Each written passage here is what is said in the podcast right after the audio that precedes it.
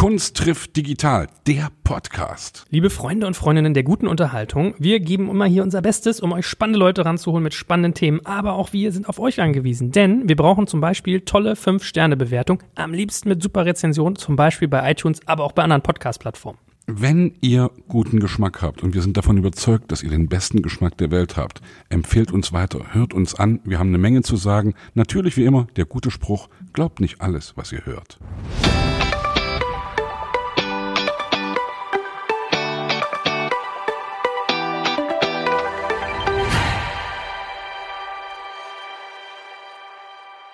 Mein Name ist Joel Kaczmarek und ich sitze hier wieder mit Häuptling Krummerbiegel. Lieber Sebastian, hallo. Moin, moin, ich grüße dich. Muss ich mal, by the way, erzählen, weswegen ich dich so nenne? Das finde ich ja total geil, dein kleines Spielchen mit Dietmar Bär, dass ihr euch mal mit Indianernamen anfunkt per SMS, ne? Er ist der schwere Bär und ich bin der krumme Beagle. Und ich habe jetzt auch meinen äh, Namen weggekriegt, ich bin jetzt das kleine Mikrofon. Wir haben einen Gast heute, liebe Hörerinnen, liebe Hörer. Wir haben diesen Gast kennengelernt in Berlin, wo wir auch sitzen gerade. Er hat da einen Laden, der nennt sich Studio of Wonders. Und uns hat das so begeistert, dass wir da eine Fotosession gemacht haben und uns als äh, verhältnismäßig durchschnittlich schöne Menschen dort inszeniert haben und wirklich da Bilder entstanden sind, die uns extrem freuen. Ich darf sogar sagen, ich kenne ihn noch ein paar Meter länger. Ich sage mal, er ist der Promi-Flüsterer, denn er hat eine spannende Agentur, mit der er Marken und bekannte Menschen, seien es jetzt wirklich Prominente oder auch Influencer, die eigentlich auch prominent sind, zusammenbringt. So, und deswegen äh, freue ich mich ganz, ganz sehr, ganz, ganz doll, dass du heute wieder da bist, lieber Henner. Ich durfte dich ja schon mal podcasten und das kann man aber gar nicht oft genug. In diesem Sinne, herzlich willkommen und sag doch mal ein, zwei Sätze zu dir. Erstmal vielen Dank dass ich in eurer illustren Runde sitzen darf. Henna, wo kommt der Name eigentlich her? Sag mir das mal. Ich bin das vielleicht total bescheuert. Ja, ich habe keine Ahnung. Also es gibt eigentlich zwei Ursprünge. Mein Vater ist Ägypter und das gibt's im Arabischen und meine Mutter ist Deutsche und das gibt's auch an der nordischen Küste. Ah, so ja. wie Kurzform von stimmt, Heinrich. Stimmt, genau. Mhm.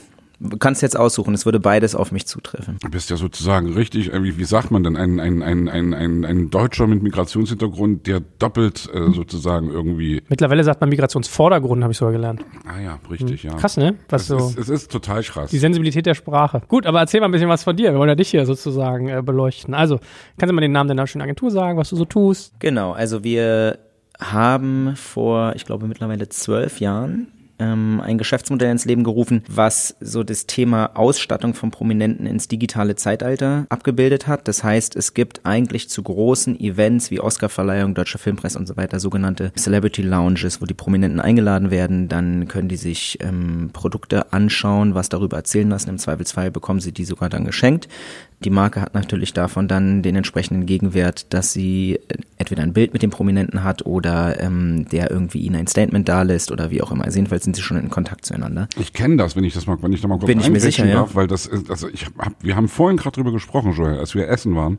Ich habe dir erzählt, als wir Bambi bekommen haben, und ins, als ich in mein Hotelzimmer gekommen bin hier in Berlin, war das Hotelzimmer voll gefüllt mit wirklich hochklassigen Sachen. Also ich will jetzt gar keine Firmen nennen, aber wirklich Koffer, Klamotten, Parfum. Und ich habe echt gedacht, dass das eigentlich so dass es so ungerecht ist, dass die Welt so ungerecht ist, dass der Teufel wirklich immer auf den größten Haufen scheißt und dass du, da kommst du eben hin und mir geht's gut. Ich habe keinerlei äh, finanzielle Existenzängste und mache Musik und mache das seit einer ganzen Weile ganz erfolgreich und mache das, was ich am liebsten tue und dann kriege ich eben so einen Preis und dann kommt da auf, äh, denke ich irgendwie, wie ungerecht ist diese fucking Welt. Und ich will da überhaupt nicht jammern drüber natürlich, ja, weil mich, also ich am Ende habe ich mich natürlich auch gefreut, habe viele Sachen, hab, hatte sofort irgendwie Weihnachtsgeschenke für meine meine ganze Familie. Und das war natürlich irgendwie praktisch, aber es ist echt so ungerecht. Genau, und diese Ungerechtigkeit haben wir sozusagen perfektioniert, wenn du so möchtest, weil am Ende des Tages geht es ja nicht darum, dass dann ähm, sich deine Kinder über die Sachen freuen sollen oder eure Babysitterin oder wer auch immer, sondern die Marke möchte ja, dass du dann wirklich mit diesen Produkten in der Öffentlichkeit zu sehen bist oder dich zumindest damit assoziierst. Oder im Podcast, wie jetzt darüber redest oder Richtig, eben nicht drüber redest. Genau. Und wir haben das dann dementsprechend ins digitale Zeitalter gehoben und haben eine Firma gegründet, die Kaiorize hieß. Das war eine Plattform, Plattform, auf der du als Marke Produkte hochladen konntest, die du an Prominente geben wolltest. Und du konntest die Prominenten individuell freischalten. Also du konntest sagen, ich möchte, dass Till Schweiger meinen Fernseher sieht, ja oder nein. Aber ich möchte nicht, dass seine Tochter Emma Schweiger diesen Fernseher sieht, weil die spricht nicht unsere Zielgruppe an, die ist zu jung, was auch immer. Sprich, der Prominente hat sich eingeloggt in seinem Profil und konnte alle für ihn verfügbaren Produkte sehen und dann dahin schicken lassen, wo er wollte. Das heißt, ganz viele dieser Künstler sind ja auch relativ wenig zu Hause. Und wenn die dann aber zum Beispiel gerade bei einem Dreh in wo auch immer sind und im Hotelzimmer sitzen und sich langweilen, konnten die sehen, ah cool, was gibt's denn gerade Neues, was kann ich denn eventuell sogar wirklich gebrauchen und lassen sich das dann entweder da hinschicken oder dann nach Hause und wenn sie wieder zurück sind, dann haben sie das. Und das ist natürlich für viele sehr, sehr attraktiv. Fußballer sind die ganze Zeit unterwegs, hängen irgendwie am Handy rum und denken irgendwie, ah cool, gibt's irgendwelche neuen Gadgets. Das heißt, wir haben vielleicht auch so diesen Prozess des Celebrity Giftings so ein bisschen demokratisiert, weil es auf einmal auch für kleinere Marken möglich war, sowas zu tun und nicht mehr nur für die riesen Brands, die irgendwie Sponsor beim Bambi wurden Naja. und irgendwie 100.000 Euro dafür gezahlt haben, sondern da konnte eine kleine Marke mit sehr wenig Geld dann Brad Pitt ausstatten. Das haben wir eine Zeit lang gemacht. Das wurde dann aber irgendwann sehr kleinteilig, weil du dann anfangen musst, den Marken immer wieder zu sagen, bitte ladet doch neue Produkte hoch. Den Prominenten musstest du sagen, ach, wenn jetzt irgendwie du was dir hast schicken lassen, bitte schick uns doch ein Bild zurück. Das haben wir auch incentiviert und zwar mit, ich will nicht lügen, aber ich glaube, es waren 100 Dollar pro Bild, was wir von einem Künstler hatten, den wir an eine Charity diese 100 Dollar haben wir dann an Charity gespendet. Der Prominente konnte sich aussuchen, wohin. Da kam dann, bis wir dann die Firma irgendwann eingestampft haben, 50.000 Euro zusammen, die wir dann an Charities verteilt haben. Ist das dann euer moralisches Feigenblatt, wenn ich das mal so böse fragen darf?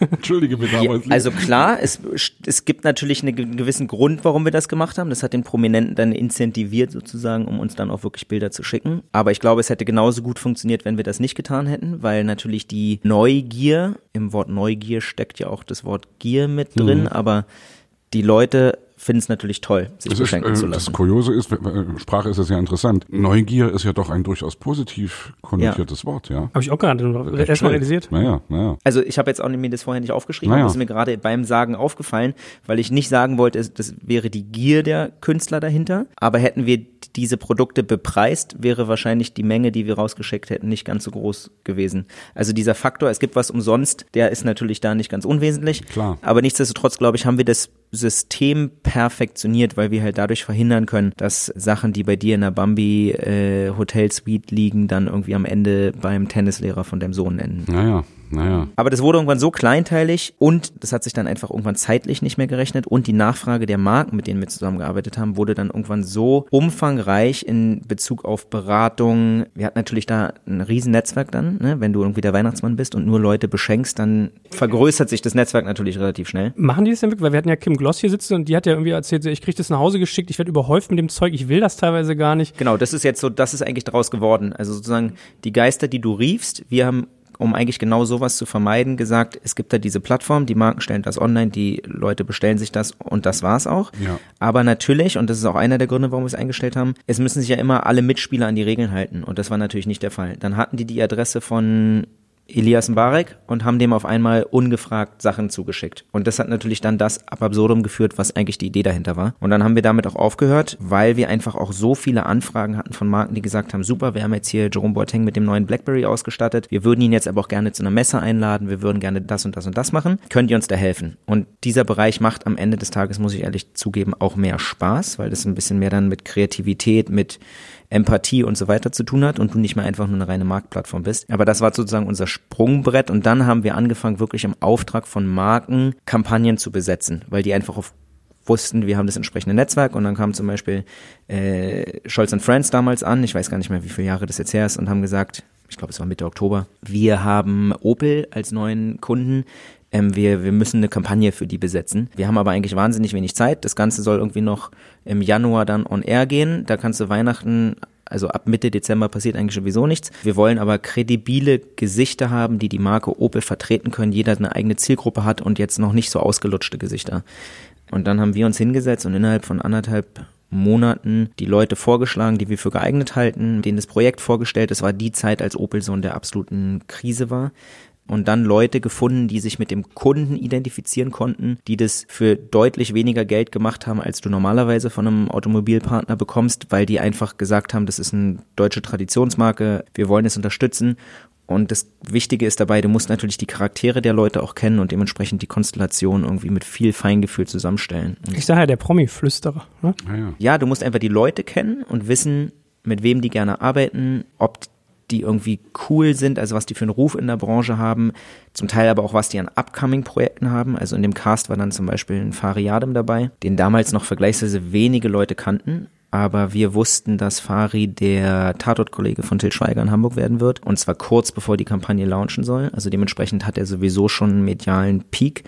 Oder wir hatten das Product Placement bei Fuck You Goethe gemacht und kannten das Drehbuch und wussten oder sind davon ausgegangen, dass dieser Film sehr erfolgreich sein wird und hatten ähm, dementsprechend eine Caroline Herford mit an Bord geholt, die vorher eher so ein bisschen das, ja, ich will nicht sagen graue Maus-Image, aber so diese intellektuelle war. Aber wir wussten durch ihre Rolle aus Fuck You Goethe, was dann auch kurz vor Launch der Kampagne rauskam, wird sie nochmal einen totalen Turnaround im Image und Bekanntheit haben und auch für eine jüngere Zielgruppe auf einmal relevant werden. Und es ist dann zum Teil gar nicht so leicht, einen Kunden davon zu überzeugen und zu sagen, hier, macht es mit Caroline Herford und macht es mit Fariadem, weil die natürlich immer nur den jetzigen Zeitpunkt bewerten können. Es ist ja echt interessant. Also ich habe gerade darüber nachgedacht, der Marktwert eines Prominenten sozusagen, ja, also wie, wie der sich zusammensetzt oder wie, wie, wie der entsteht und wie der vor allem auch ganz schnell vergehen kann. Also jetzt, ja. mir fällt jetzt spontan gerade ein, was weiß ich, äh, zum Beispiel jetzt Xavier Naidu, äh, was weiß ich, oder, oder auch, was war Sido sogar, ja, durch irgendwelche verschwörungstheoretischen Äußerungen, auf einmal haben die echt verkackt. Haben die voll irgendwie, also in, in, in meiner Wahrnehmung, und ich denke, das ist in, in der Wahrnehmung vieler Leute so. Natürlich gibt es eine andere Szene oder eine andere Bubble, wo die eben sagen, okay, gerade das sind irgendwie meine Buddies. Wie siehst du da irgendwie jetzt deine Rolle und ich will jetzt gar nicht wieder so moralisch rüberkommen, sondern einfach, wo gibt's für dich Grenzen? Wofür würdest du werben? Und mit welchen prominenten Nasen würdest du was machen und mit welchen würdest du nichts machen? Und, oder hat sich eben so ein Typ dann, was weiß ich, wie Xavier oder wie Sido oder wie, von mir ist auch Till, der ja auch irgendwie komische Sachen geäußert hat in letzter Zeit. Ich mag ihn, muss ich ehrlich sagen. Er hat in meinem Video mitgespielt, merke aber eben manchmal auch, äh, was hast denn jetzt wieder irgendwie nachts nach drei Glas Wein oder äh, irgendwie da getwittert oder irgendwie da irgendwie erzählt? Wo sind da für dich Grenzen? Oder wo das ist ja der Wert sozusagen, der eben auch einen Gegenwert hat. Und wann versaust du dir diesen Gegenwert? Ich hoffe, du verstehst meine Ich verstehe deine Frage. total, absolut. Also wir sind ja kein klassisches Management, sondern wir sind eine Art objektiver Partner an Seite unseres Kunden, also von Markenherstellern, die zu uns kommen und sagen, wer würde denn gut zu uns passen. Insofern machen wir kein Management bewusst, weil natürlich ein Management probiert, seine eigenen Schäfchen da unterzubringen und wenn da keiner von den zehn Leuten passt, bist du raus. Ja. Sondern wir gehen wirklich los, sagen, schick uns ein Briefing, was genau willst du erreichen, wer ist denn die Zielgruppe und schlagen dann entsprechend passende Leute vor. Das Management ist eigentlich dafür verantwortlich, dass ein Künstler da nicht total austickt und nicht irgendwelche Verschwörungstheorien und so weiter von sich gibt. Ich fasse mir da durchaus manchmal an den Kopf, was da die Leute so von sich geben, wobei das natürlich auch tief blicken lässt. Ne? Also unser USP ist, dass wir viele von diesen Leuten kennen und wissen, wie sie ticken und wir wissen auch, dass einige dieser Leute tickende Zeitbomben sind, weil die nämlich ein ganz verschrobenes Weltbild haben und es nur bis zum gewissen Tag eingefangen werden kann und irgendwann bricht es dann heraus und naja. dann ist dies, wie sagt man, Kind in den Brunnen gefallen. Und genau dafür sind wir ja letztlich da, weil wir halt nicht diese Künstler verkaufen müssen, sondern wir sagen dem Kunden gleich, die kommen ja zum Teil auch manchmal mit Ideen auf uns zu, lass deine Finger davon, weil der Vulkan ist zwar noch nicht ausgebrochen und vielleicht bricht er auch erst in drei Jahren aus und bis dahin ist deine Kampagne schon längst durch und alles hat super geklappt. Aber das ist eine tickende Zeitbombe, mach nichts mit dem oder der, weil das einfach, da können wir nicht für den Erfolg garantieren. Und wir hatten glücklicherweise noch nie den Fall, dass danach ein Künstler irgendwie total sich ins Abseits geschossen hat. Kevin Spacey. Also Zum Beispiel. Ein, das war ja das, das klassische Ding. Ja. Ich habe gerade nach dem Namen gesucht, aber das war ja das Ding. Großer Star, irgendwie dann einfach kommt ja. dieses ganze Ding und dann wird er sogar irgendwie aus äh, schon produzierten Filmen oder Serien rausgeschnitten und alle distanzieren sich volle Kanne von ihm. Ja, sowas ist natürlich absolutes Worst-Case-Szenario. Da muss ich ganz ehrlich sagen, also sowas kannst du natürlich nicht wissen. Mhm. Ob jetzt der Mann schuldig ist oder nicht, keine Ahnung. Weiß keiner. Genau, aber ähm, sowas kannst du natürlich einfach nicht wissen. Da gehst du immer ein gewisses Risiko als Marke ein, wenn du mit einer Persönlichkeit arbeitest, weil jeder hat irgendwelche Leichen im Keller liegen. Ja, wir haben neulich mit Mo Asuman gesprochen. Schauspielerin teilweise, die mitgespielt hat in einem Film von Roman, Roman Polanski. Polanski. Mhm. Und da habe ich sie eben auch gefragt, äh, wie hast, wie wissen du damit umgegangen? Sie hat damals Condoleezza Rice gespielt, die ehemalige amerikanische Außenministerin. Und sie hat nur gesagt, ja, ich habe da eben auch überlegt, was mache, wie gehe ich damit um? Und natürlich wusste ich das, worum es geht und wusste, was dem vorgeworfen wird, dass er eben vor langer, langer Zeit irgendwie Sex mit Minderjährigen, bla bla bla, was wir alle wissen, ja. Und natürlich ist immer die Frage, trennst du den Künstler und das Werk? Oder, den, den, den, den Schauspieler, den, den Sänger oder wie auch immer, Michael Jackson, wen auch immer, ja, Klaus Kinski. Und sie hat nur gesagt, sie hat sich ein bisschen geärgert, sie hat das alles gemacht und er war natürlich der Regisseur, der hat ihr gesagt, pass auf, du gehst hier lang, du machst das so und so und sie hat das alles mitgemacht gemacht und hat dann nur gesagt, eigentlich hätte ich danach sagen müssen, Mensch, Roman, mach doch mal einen Film über genau dieses Thema und, und hilf den Frauen, die darunter leiden und, und versucht da eben irgendwie auch was wieder gerade zu rücken. Ja. Letztlich ist das alles, was wir ja machen, also auch Werbung hat ja ganz viel mit Gewissen zu tun. Mhm. Also als Unternehmer musst du dich fragen, kann ich für das Produkt, was ich da mache, irgendwie gerade stehen und stehe ich dahinter. Und vor allem natürlich dann als Künstler, die im Zweifelsfall ja auch gut dafür bezahlt werden, musst du dir natürlich überlegen, ist das ein Produkt, ist das eine Unternehmerpersönlichkeit, ist das ein Regisseur, ein Fußballtrainer oder wer auch immer, mit dem ich zusammenarbeiten möchte oder für den ich irgendwie Werbung machen möchte. Wir haben da, weil das deine Ursprungsfrage war, natürlich auch unsere Grenzen und sagen irgendwie in die Richtung würden wir nichts machen, wobei das bei uns weniger an dem Produkt liegt, weil ich immer denke, dass der Endverbraucher ist am Ende des Tages muss die mündige Person sein und entscheiden, möchte ich dieses Produkt kaufen oder nicht. Du meinst, du kannst, also jetzt mal ganz überspitzt gesagt, du kannst Waffen, äh, du kannst für Heckler und Koch werben und sagen, bist du selbst dran schuld, wenn du dir auf die Werbung reinfährst und dir eine Knarre kaufst. Das haut doch nicht hin.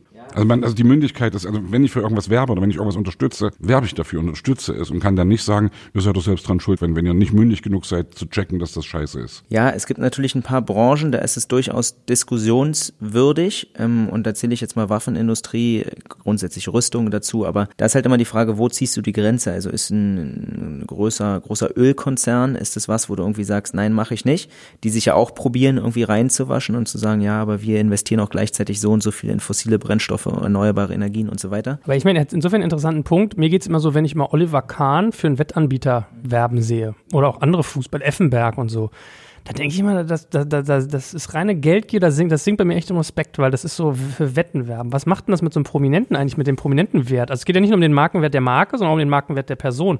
Sinkt das die dann teilweise auch? Also manche Sachen, da gibt es erstmal einen medialen Aufschrei am Anfang und dann im Laufe der Zeit ist es so, wird es irgendwie legitimiert. Also so Oliver Kahn, Tipico, glaube ich, ist das. Ähm, mhm.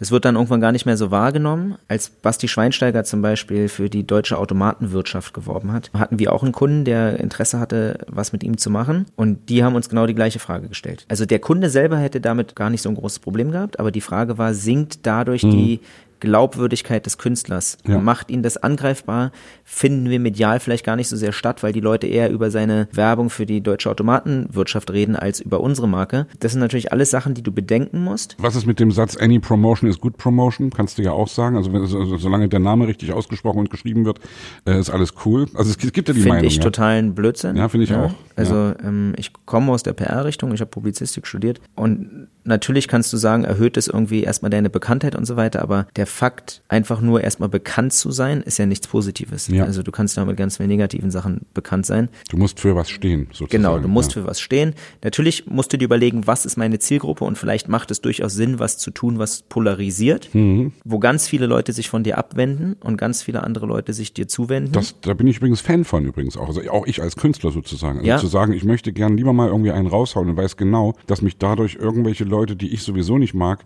genau. noch mehr Scheiße finden als vorher. Genau. Und das finde ich dann, damit kann ich wunderbar leben. Also auch nicht zu dem Fall Till Schweiger. Also natürlich gibt Till immer mal was von sich, was polarisiert, aber unabhängig jetzt von den drei Gläsern Wein, die er getrunken hat, solange das wirklich seine Meinung ist und der dazu steht, finde ich, ist es auch wichtig, dass ein Prominenter seine Reichweite und Bekanntheit nutzt, um damit Dinge anzustoßen, die ihm wichtig sind. Da rede ich jetzt nicht von solchen Verschwörungstheoretikern und Aluhüten hier wie Attila äh, Hildmann. Genau. Und auch was äh, Xavier Nadu von sich gegeben hat, ist für mich absolut indiskutabel. Gar nicht, ja. Also das ist einfach also da fällt mir gar nichts mehr zu ein. Ähm, ja, aber wo sind da die Grenzen? Ich meine, die glauben ja auch fest daran, ja. Die, die, die, also die sind fest davon überzeugt, dass sie die Wahrheit sagen und die, die spielen uns nicht nichts vor, sondern die sind wirklich zutiefst davon überzeugt. Ja, also ich glaube, sobald du irgendwie die Grundrechte anderer verletzt und irgendwie potenziellen Fall für den Verfassungsschutz bist, da ja, also, das stimmt. Das sehe ich genauso. Also klar, Thema Antisemitismus, da kannst du die Hälfte der Verschwörungstheoretiker da schon mal in die Ecke irgendwie rücken.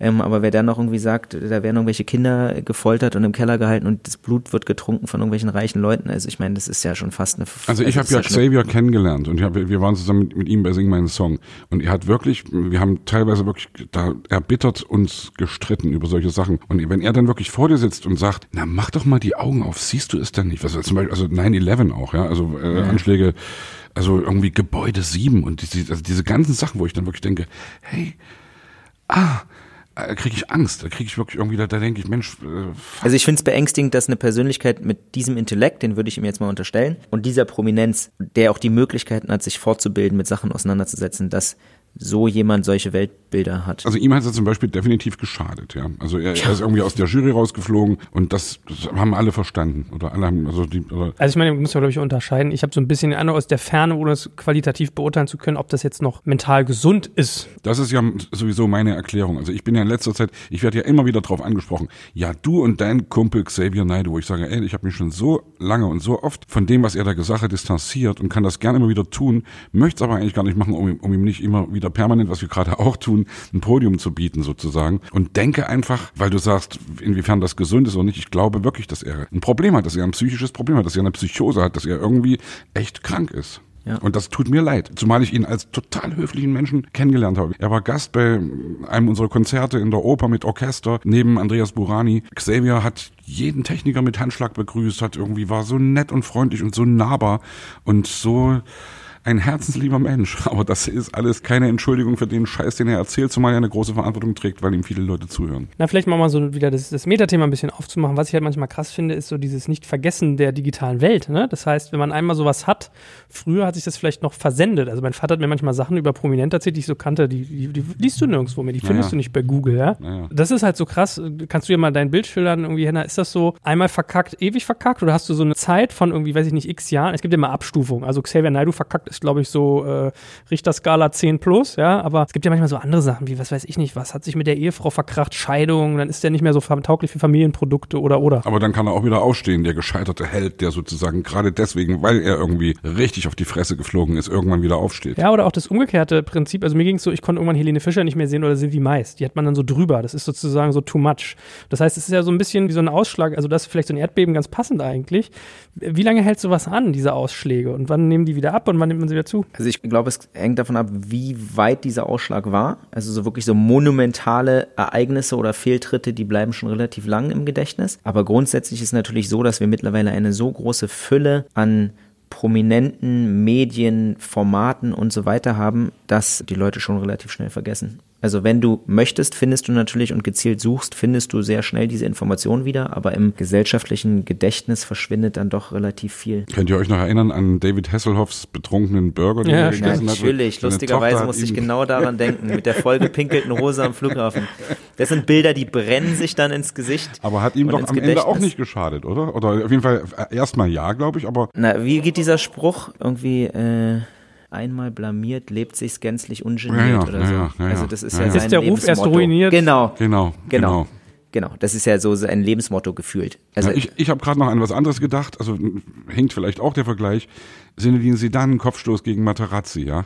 Ja. Das war total so, das also das war, ich weiß noch genau, ich habe damals, das wann war das? Das war das ist sehr lange her. Mein Sohn war ganz ganz ganz jung, ganz klein noch und war Fußballfan und hat das gesehen und wir, wir waren- gerade unterwegs, wir haben damals Public Viewings gespielt, ja, also vor Public Viewing riesen äh, Dinger in Stuttgart haben wir damals glaube ich gespielt und wir haben das gesehen und ich rufe zu Hause an und er weint und ich habe gesagt, ey, der hat dem bestimmt was ganz mieses erzählt und was weiß ich was. Also Sedan war ja danach erstmal richtig irgendwie hatte hatte richtig verkackt, ja. Aber ich habe trotzdem damals schon immer gesagt, ey, nee, ich glaube, das war so eine emotionale Entscheidung. Natürlich ist das falsch, natürlich war das falsch und auch als Vorbild für Kinder und irgendwie Kopfstoß und irgendwie tätliche Gewalt und bla bla bla geht gar nicht, ja. Aber sich zu wehren gegen irgend so Mistfink, der irgendwie einen Spruch ihm gebracht haben muss, der eben dann so ein ich sage mal im allerbesten Sinne Straßenköter, wie Zinedine sie dann ausrasten lässt, da war meine Sympathie natürlich voll bei ihm. Und ich glaube, mittlerweile ist das natürlich für ihn auch so ein Trademark, das er hat. Ja, du warst absolut. doch der mit dem Kopfstoß, aber ich glaube, die Leute nehmen ihm das nicht übel. Ich glaube, die sagen gerade, hey, du hast irgendwie die Ehre deiner Mutter oder deiner Schwester verteidigt, ja. Ja, aber ich habe zum Beispiel an Klopp gedacht mit seiner Haartransplantation. Oder jetzt Nagelsmann mit, ich lasse mir die Augenbrauen zupfen oder so, ne? Das webt nicht so hoch, aber es kommt schon immer mal wieder auf. Also es, es, man hat schon so ein Gedächtnis, habe ich den Eindruck. Ist das nicht so? Ja, aber ist die Frage, ob es positiv oder negativ ist. Also für mich ist das Sedan-Ding eher positiv. Also genau, bei Sidan würde ich mich anschließen, weil der einfach, der ist ja sowieso eine Lichtgestalt schon Ja. immer gewesen auf dem Platz, neben dem Platz. Und jetzt auch als gerade wieder Tabellenführer. Ein großer Real-Fan, ja. Ja. Ähm, zu Recht. Oh, da ich beide Realfans, dann bin ich ja wohl der einzige Katalanen-orientierte. Na gut, dann gehe ich jetzt mal lieber. Aber also dieses ganze Finale, was er einfach gespielt hat, war halt einfach legendär. Ne? Da, Ja, ja. da lupfst du erst mit den Elfmeter irgendwie in die Unterlatte und dann, dann sowas. Also das, das passt einfach in dieses Heroische, was Genau. ihn da irgendwie. Man hat den irgendwie- Frust auch verstanden, der sich langsam aufgebaut Genau, ich hat. glaube, das ist das Wichtige, dass du halt irgendwie menschlich bleibst und die Leute deine Reaktion nachvollziehen können. Und das macht dich ja auch so nahbar. Und genau deswegen ist ein Jürgen Klopp auch so erfolgreich. Also ich durfte ihn kennenlernen, als wir die Opel-Kampagne besetzt haben, da war Jürgen Klopp ja dann auch eins der Gesichter. Und der Mann ist einfach genau so, wie du ihn im Fernsehen siehst. Und genau das ist ja das, was seinen Erfolg ausmacht. Also sowohl bei den Spielern, also wir arbeiten ja ganz eng mit Emre Can zusammen und ähm, Emre ist ja so fast so ein bisschen der Ziehsohn, kannst du sagen, von Jürgen Klopp. Also der kam ganz jung damals zu Liverpool und dann, als er zu Juve gegangen ist, war es fast so weit, dass äh, Jürgen Klopp ihn eigentlich zum Kapitän machen wollte. Also der ist unter ihm groß geworden und eigentlich egal mit welchen Spielern ich spreche, die sagen alle, was Jürgen Klopp auszeichnet, ist dieses unglaublich nahbare, menschliche Kumpeltyp. Der nimmt dich in den Arm, der sagt dir auch genau so, der druckst nicht rum, sondern der sagt, ey Junge, das hast du scheiße gemacht, das musst du besser machen, das hast du super gemacht. Ich will sehen, dass du dich hier zerreißt für mich und das machen die auch, weil der kann die Menschen halt lesen und Motivieren. hat eine hohe dann, Empathie. Ja, ja, ja, ne? Und das ist genau der Schlüssel zum Erfolg und das ist auch genau das, was ihn für die Werbewirtschaft attraktiv macht, weil ich glaube, die Leute wissen, dass er da keine Rolle spielt und Glaubwürdigkeit ist das Wichtigste in der Werbung überhaupt, um Produkte oder Services zu verkaufen. Für mich hat er ja ein bisschen verkackt mit der deutsche Vermögens äh, äh. Da habe ich ja irgendwie gedacht, äh, muss das. Das war, das war für mich so ein bisschen wie, wie, wie du vorhin gesagt hast, über, über, über Oliver Kahn mhm. und, und Tipico, ja.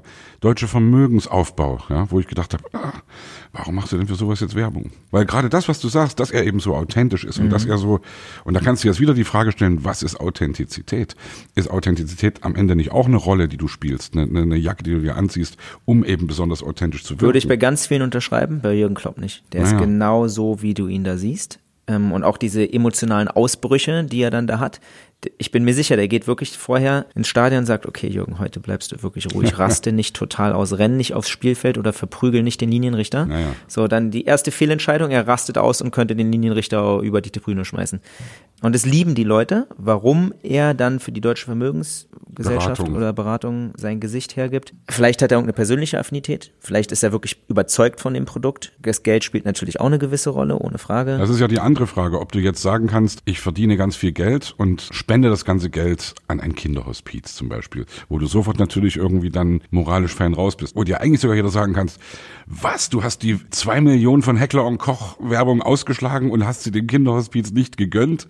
Ja, also ich weiß, das ist jetzt sehr überspitzt. Aber ja. ich glaube, so arbeiten solche Leute nicht. Ne? Das glaube ich nicht. Nein, das, mhm. also, äh, Günther Jauch zum Beispiel sagt ja, äh, alle, alle Werbegelder, die er hat, spendet er.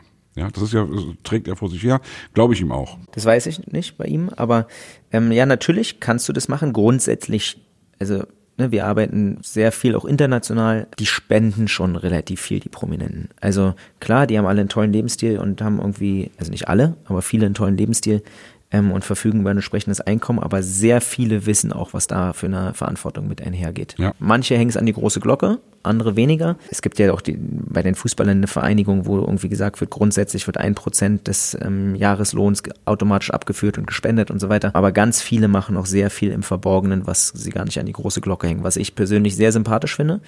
Ob es der richtige Weg ist, sei trotzdem mal dahingestellt, weil du natürlich, wenn du diese Attitude hast und den Leuten auch zeigst, dass du bereit bist, was abzugeben, vielleicht auch andere motiv ja. motivieren würde, ja. genau. Aber dir wird natürlich, sobald du sowas machst, auch sehr schnell vorgeworfen, aha, das machst du, um dein Image weiter noch aufzubessern und dann noch mehr Werbedeals zu bekommen und irgendwann spendest du dann das vielleicht nicht mehr.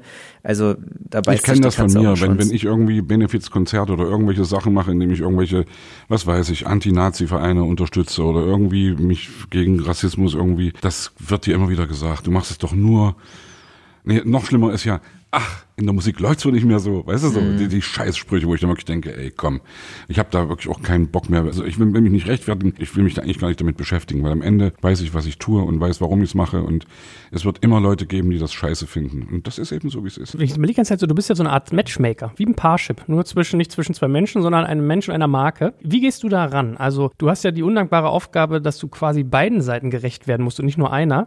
Wonach wählst du einen Promi aus und wonach wählst du eine Marke aus? Also wenn du jetzt zum Beispiel Klopp hättest vertreten sollen, hättest du gesagt, ey, mach das nicht, mach das doch. Was ist so dein Maßstab? Nach welchem Katalog entscheidest du das? Also die erste Frage war ja, wie wir da vorgehen. Also eine Marke nimmt zu uns Kontakt auf, sagt, wir möchten gerne äh, folgende Kampagne besetzen, in die und die Richtung denken wir. Habt ihr jemanden, das ist so die Standardfrage, der dazu passt? Dann sage ich immer erstmal schon mal, wir haben gar keinen, sondern wir kennen sehr, sehr viele und auch deren Managements und wissen, an welchen Stellschrauben du da irgendwie drehen musst, aber wir finden den richtigen für euch. Und dann lassen wir uns das Briefing schicken, was zum Teil auch gar nicht so leicht ist, weil der Kunde zum Teil gar nicht genau weiß, was er denn da überhaupt macht, wenn man das so sagen darf. Mhm. Also du musst den erstmal dann nochmal briefen und sagen, was ist denn genau eure Zielgruppe? Ist es die Ist-Zielgruppe oder habt ihr eine Soll-Zielgruppe? Ähm, äh, Männlein, Weiblein, Demografie und so weiter und so fort. Und darauf basierend finden wir dann die richtigen Leute. Und finden heißt, wo ist dieser Prominente aktuell? Wo wird er aber vielleicht auch sein, wenn die Kampagne gelauncht wird? Thema Fari oder Corinna Herford. Kann der das verkörpern, was diese Kampagne eigentlich möchte? Also wenn die Kampagne darauf ausgelegt ist, dass du eine 360-Grad-Kampagne hast, aber ganz viel Redaktionsbesuche und danach irgendwie Fantreffen äh, am POS. So, da fällt schon mal die Hälfte der Prominenten Point weg. of Sale. Genau, am Point of Sale, weil die entweder sagen, ich rede mit nur diesen zwei Magazinen, mit allen anderen will ich überhaupt nicht sprechen. Und private Fragen will ich sowieso schon mal gar nicht beantworten. Ich beantworte nur Fragen zu der Kampagne, was für ein Redakteur einfach unglaublich unattraktiv ist, weil natürlich wird er diese Marke oder das Produkt damit unterbringen und dann entsprechend PR-Value generieren. Aber wenn jetzt ähm, Lena Meyer-Landrut nur über ihren neuen Deal reden darf und keiner sie irgendwie sagt, wie geht's dir denn und jetzt zehn Jahre her mit Grand Prix und also ne, die wollen, die brauchen ja einen Aufhänger, die, die, müssen ja irgendwas machen, was der Leser auch spannend findet. Wie läuft's denn mit Mark Forster? Ja, genau. Ja, und irgendwie, naja, das, für mich ist zum Beispiel so ein Ding, privates habe ich prinzipiell immer rausgehalten. Also ich bin sozusagen ein ganz schlechter Werbeträger. Ja, also je nachdem, wie die Kampagne konzipiert ist, kann ja trotzdem gut funktionieren, weil du bist ja ein sehr nahbarer Mensch, der wahrscheinlich mit jedem Fan, der dann irgendwie kommt, ein Bild machen würde oder Definitiv. heutzutage ein Unbedingt. Selfie machen würde, Genau. da noch irgendwie zwei nette Worte mit auf den Weg gibt und auch bei Redaktionsbesuchen einfach ein herzlicher Typ ist. Es gibt aber Prominente, ohne das zu werten, die gar keinen Bock haben, mit jedem ihrer Fans ein Bild zu machen. Was ich auch verstehen kann. Also ich war bei manchen Events Ja, ja. dabei, ähm, die wir organisiert hatten. Und äh, da hast du dann wirklich irgendwie 500 Leute, die acht Stunden in der Sonne stehen. Und du kannst dir vorstellen, wie die dann irgendwie riechen. Und die kommen dann dir irgendwie auf zwei Millimeter nah und das war noch nicht Corona-Zeit, wo du eine Entschuldigung hattest und gesagt, ah, tut mir leid, Corona-Abstand, sondern die nehmen dich dann alle in den Arm, ob du es willst oder nicht. Also da will ich auch nicht unbedingt tauschen. Und es gibt manche Künstler, die stört es nicht und andere sagen von vornherein mit meinen Fans, also auf Distanz super, aber ich muss jetzt nicht irgendwie bei einem Store-Opening dabei sein. Und diese Sachen musst du natürlich dann bedenken, dann, wenn mehrere Prominente dabei sind, musst du schauen, wie funktionieren die denn als Couple oder gegebenenfalls sogar noch mehr? Wie ist es mit der zeitlichen Verfügbarkeit? Es gibt Kampagnen, die sind darauf ausgelegt, du hast einen Shooting-Tag und das war's und die ganze Kampagne läuft fünf Jahre. Du hast aber auch Kampagnen, da sagst du, äh, es gibt 20 Appearance-Tage, weil wir machen die und die und die Aktivierung und es gibt nur einen halben Tag Shooting. Die ganzen Fußballer kannst du dann zum Beispiel schon mal rausstreichen, weil die haben sowieso keine Zeit und so weiter. Also Bist du eigentlich an beiden Seiten beteiligt? Kriegst du Nein. Prozente von den einen und von den anderen auch? Nein, also was wir immer machen, ist, dass wir nicht der Vertragspartner sind. Das ist uns ganz, ganz wichtig. Also sprich, wenn ein Unternehmen auf uns zukommt und jemand sucht, dann machen wir das Screening. Wir schlagen eine Longlist, Shortlist und so weiter vor, verhandeln auch die Verträge, weil wir sehr genau wissen, wo die Stellschrauben sind. Lassen uns natürlich auch nicht so über den Tisch ziehen, wie das manch anderer Kunde machen würde, wenn er es selber machen würde, weil A spielt da ganz oft die Subjektivität mit rein. Also der Marketingleiter XY findet Künstler XY ganz toll und vergisst dann manchmal irgendwie, dass er aber das Budget bis zum gewissen Punkt hat und dann nicht darüber gehen kann. Aber wenn es jetzt ein großes Idol ist, dann gehen auf einmal noch andere Töpfe irgendwie auf. Das passiert uns nicht, weil wir da leidenschaftslos sind. Und dann wissen wir natürlich auch, wie du den jeweiligen Künstler irgendwie triggern kannst. Also wir hatten zum Beispiel mal eine Kampagne mit Toni Kroos für NBA 2K und ähm, Toni Kroos, damals schon bei Real Madrid, verdient halt so viel in seinem Hauptberuf, dass du den eigentlich nicht bezahlen kannst als Marke, wenn du jetzt nicht irgendwie mindestens im siebenstelligen Bereich bist. Aber Toni ist halt ein riesen Basketball-Fan und ihm ist auch daran gelegen, diese Sportart zu pushen und wir konnten ihm dann äh, Front-Row-Tickets von der NBA besorgen und im Zweifelsfall äh, auch ein Meet and Greet mit irgendeinem NBA-Spieler und so weiter. Und das sind natürlich dann diese Trigger, wo du weißt, da können wir dann entsprechend den Preis runterdrehen. Aber der Vertrag wird immer zwischen dem Unternehmen und dem Prominenten direkt gemacht, weil also A, sichern wir uns damit ab. Gesetz des Falls, das Unternehmen geht in die Insolvenz oder irgendwas funktioniert nicht und wir wären der Vertragspartner, Okay. dann schulden wir dem Künstler das Geld. Das will ich nicht. Und B, möchte ich, dass da absolute Transparenz herrscht. Also es gibt viele Agenturen, die was ähnliches machen wie wir und die sagen dann, der Künstler kostet 200.000 Euro. Der Künstler kriegt aber nur 100 und weiß gar nicht, dass ein Management oder wer auch immer da 200 abgerechnet hat und der Rest bleibt bei der Agentur. Daran glaube ich nicht. Also das kannst du irgendwie zwei, dreimal machen und verdienst damit dann auch sehr, sehr viel Geld. Aber diese Branche ist vergleichsweise klein und alle kennen sich irgendwie untereinander und damit wirst du nicht glücklich. Also unabhängig von meinem eigenen moralischen Anspruch, aber es ist, glaube ich, auch einfach nicht zielführend. Wie ist denn dann dein Abrechnungsmodell? Also rechnest du Stunden ab, machst du so Projektpreise, ist es prozentual am Dealvolumen, wie ist das? Letzteres. Also wir kriegen eine bestimmte Percentage von dem, was der Prominente bekommt, aber on top.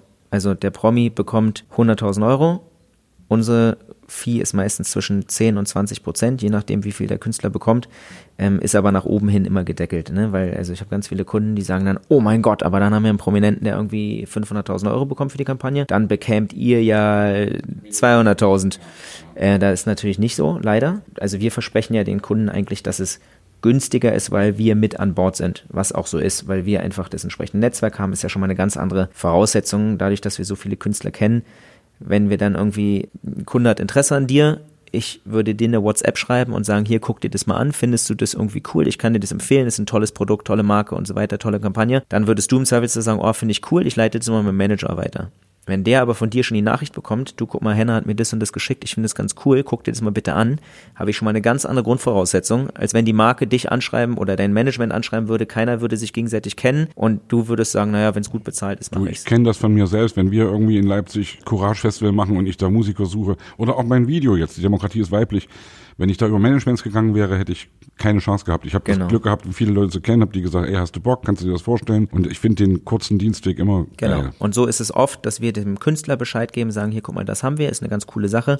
Verhandeln tun wir es dann natürlich am Ende trotzdem mit dem Manager, den wollen wir auch nicht außen vor lassen. Der soll auch seine Fee dann bekommen und so weiter. Aber wir haben ein angenehmerer Basis, wenn alle sich irgendwie kennen und schon wissen, dass es irgendwie was Seriöses ist. Und jetzt mal so aus dem Nähkästchen geplaudert, wie oft musst du da sozusagen Therapeut spielen, wie viele Sachen gehen schief? Also hast du auch manchmal so Verrücktheiten, dass irgendwie, keine Ahnung, ein Promi was zusagt, kommt besoffen zum Dreh oder gar nicht oder macht was anderes oder oder? Also hast du auch solche Geschichten? Ja, diese Nähkästchenfragen sind immer gern gesehen, ich weiß. Ähm, also viel ist, hat natürlich mit Vertrauen zu tun in diesem Business. Insofern darf ich jetzt äh, nicht Muss ja keine viel Namen aus dem Nähkästchen erzählen. Genau, aber wir hatten zum Beispiel mal einen Kunden zur Fashion Week, den wir beraten haben und hatten ihm einen englischen Künstler für die Front Row vorgeschlagen, den der Kunde leider nicht wollte. Und dann haben sie ein anderes Gesicht gefunden, wo wir schon von vornherein gesagt haben, hm, wir haben da so aus der Branche gehört, nicht ganz so leicht. Eine Amerikanerin war das, glaube ich. Aber okay, wir wünschen euch sozusagen damit viel Glück, aber dann war der Wunsch des Kunden, dass wir diesen Künstler doch dann auch betreuen. Was wir natürlich auch gemacht haben.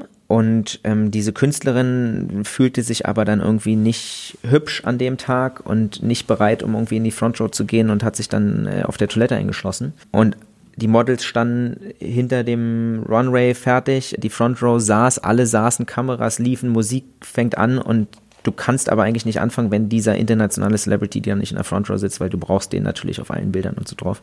Ja, und dann musst du natürlich mit Engelszungen zum Teil in dem Fall war es dann aber auch so, dass du dann halt wirklich auch mal deutlich werden musstest. Das gehört natürlich auch zu unserem Job, dass wir dann auch mal Bad Guy sind, den jeweiligen an seine vertraglichen Verpflichtungen auch erinnern musst. Also insofern, ja, Promi-Flüsterer ist natürlich, ich weiß gar nicht, ob es negativ besetzt ist. Für mich klingt es immer so negativ besetzt, aber im Zweifelsfall ist da natürlich was dran, weil du musst einfach wissen, normalerweise sind wir sehr locker und cool mit allen, aber irgendwann ist dann auch der Punkt, wo performt werden muss. Das ist, wenn du die Leute siehst, relativ einfach. Was schwieriger zum Teil ist, ähm, ist so dieses Thema, du musst bitte heute posten und bitte das und das verlinken und so weiter. Und da hast du die Leute halt nicht griffbereit, sondern die sitzen dann irgendwo mit ihren Freunden auf dem Boot und du sagst, äh, bitte denk daran, das um 13.55 Uhr heute zu posten und das und das mit dem Hashtag zu versehen. Ja, und wenn der dann irgendwie bis fünf Minuten vorher nicht antwortet, da musst du halt auch mal irgendwie deutlich werden und sagen, du, pass auf, ich weiß nicht, wo du gerade bist und was du machst, auch alles cool, aber bitte denk dran, wir haben den und den Vertrag unterschrieben, bitte halte dich daran, weil wenn nicht,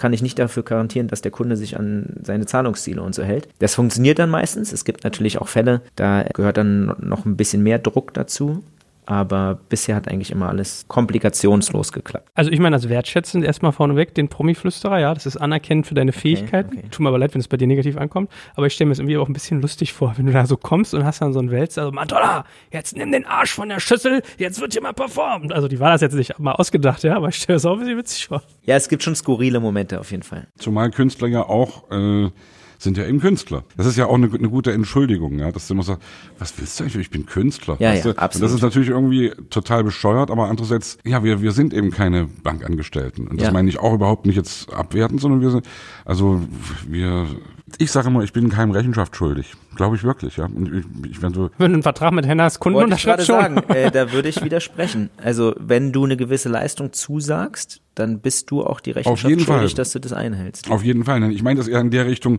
wir hatten Gregor Gysi zum Beispiel zu Gast, ja, und haben mit ihm drüber gesprochen und haben über den Vergleich gesprochen, Popmusik und Politik. Eure Wahlergebnisse sind unsere Charts, um es mal so verkürzt runterzubrechen, ja.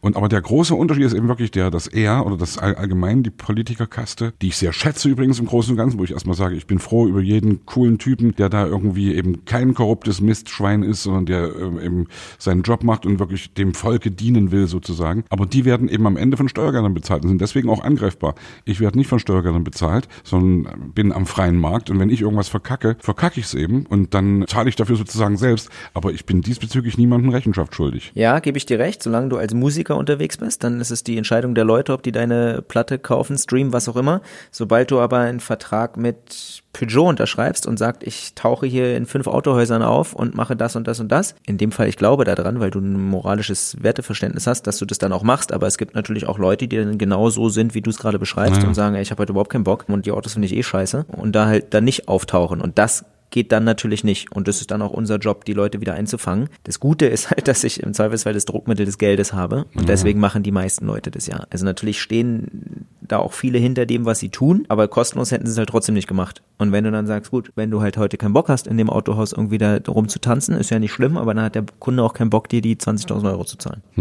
Und dann relativiert sich das relativ häufig mit dem, ja. ach, irgendwie habe ich doch gerade Bock. ähm, aber also ne, zu diesem, zu diesem aus dem Nähkästchen plaudern, eine Sache kann ich sagen, weil das immer so rumschwirrt, weil du auch Madonna erwähnt hast. Das war so ein als, Witz Ja, ausgedacht, ja, nee, nee, nee, ja. absolut. Ähm, al- als wenn die amerikanischen Prominenten da alle so ihre totalen Starallüren hätten. Also wir haben äh, Kampagnen mit einer Kate Hudson gemacht oder mit einer Barrefaeli und so weiter. Ähm, natürlich hat jeder irgendwie einen gewissen Anspruch an, an sein Umfeld. Und wenn du das irgendwie, wenn du 360 Tage im Jahr unterwegs bist, dann hast du vielleicht auch Bock irgendwie zu sagen, ich hätte gerne ein Wasser mit und ohne Gas und eine Kohle auf meinem äh, Zimmer stehen und jetzt nicht irgendwie nur den verrücktesten Abnehmen-Tee. Ähm, und die haben dann irgendwie so einen gewissen Food Rider, nennt sich das. Aber ich habe noch nie erlebt, also diese Stories, die du irgendwie von Jennifer Lopez und so weiter dann irgendwie in den Gazetten liest, So sortierte M&M's nach Farbe. ja, genau. Also habe ich noch nie erlebt. Und wir haben wirklich schon mit dem einen oder anderen Weltstar arbeiten dürfen. Und wenn du denen mit Respekt begegnest und denen das Gefühl gibst, ich kümmere mich um deine Anliegen und du mich aber auch mit Respekt behandelst, dann kommen wir super miteinander klar, dann funktioniert es eigentlich auch. Aber genau deswegen ist es, glaube ich, wichtig, dass du solche Agenturen dann wie uns vielleicht auch an Bord hast, die A, die Erfahrung haben, B, sich auch nicht von dem Künstler verrückt machen lassen. Also das gibt's natürlich auch, ne? Das kennst du vielleicht auch, irgendwie Kollegen. Wenn du als Künstler auf einmal, du bist eh schlecht drauf, du bist schon genervt, dann hast du irgendwie eine total aufgeregte Kundin, die um dich rumwuselt, die dir probiert, zwar alles recht zu machen, aber vielleicht auch so überperformt. Naja. Da, da, da wirst du verrückt. Und dann brauchst du vielleicht auch jemanden an der Seite, der zwar auch darauf achtet, dass du das machst, was du machen sollst und die Kundeninteressen vertritt, aber trotzdem irgendwie cool mit dir ist. Der weiß, soll ich den jetzt eher in Ruhe lassen oder möchte der unterhalten werden? Also da kommt es einfach, hängt viel mit Erfahrung. Ich kann mir das total vorstellen. Ich sage jetzt mal keine Namen und keine Produktkategorien, aber ich habe auch kürzlich eine Firma und eine bekannte Person zusammengebracht, einfach aus Passion, weil ich die Leute mag auf beiden Seiten. Und dann gab es so die Situation, die, es war genau wie du geschildert hast, die die Person gefragt, findest du es cool? Ja, schick mal meinen Manager, meiner Managerin, zusammen connected und so. Und es sind da teure Produkte, also schon vierstelliger äh, Betrag. Und dann kam sozusagen, die waren so in der Verhandlung und dann hieß es halt so, ja, ich bin gerade an dem und dem Ort, könnt ihr mir eins eurer Produkte schon mal leihen? So, dann sagen die, dann kommt der eine Mitarbeiter des Kunden zum Hauptchef des Kunden und sagt so, ja, hier angefragt, was soll ich denn da machen? Und sagt, dann, hallo, muss natürlich leihen, das Ding. Wir verhandeln gerade mit dem, da kann ich ja jetzt schlecht sagen, nee, kriegst du nicht, ist ja scheiße. So, bumm.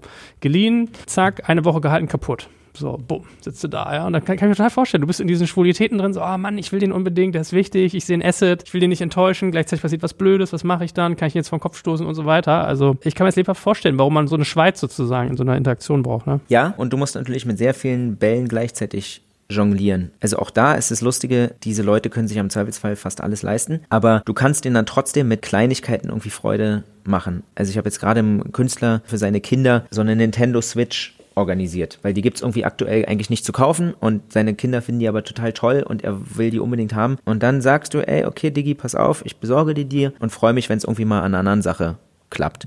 Und dieses Verhältnis, was du da aufbaust und diesen Trust, den du da aufbaust, von dem profitiert am Ende des Tages ein Kunde, den ich vielleicht in einem halben Jahr mit genau diesem Künstler zusammenbringe, weil der weiß, okay, ich bin Henner da eigentlich noch was schuldig und der, den kann man sich auf den verlassen. Aber ich habe mal gelernt von einem Freund, dass Dankbarkeit wie so, eine, wie so ein Akku ist. Die musst du immer wieder aufladen. Also das geht auch wieder runter irgendwie, ne? Ja, manchmal hilft da aber so der gently reminder. also dass du sagst, äh, ja, schade, dass du da abgesagt hast, weil, naja, hm, aber ich musste eh gerade letztens an dich denken, weil ich da irgendwie Nintendo gezockt habe und so. Wie, deine Kinder sind happy, ne? Ja, ja.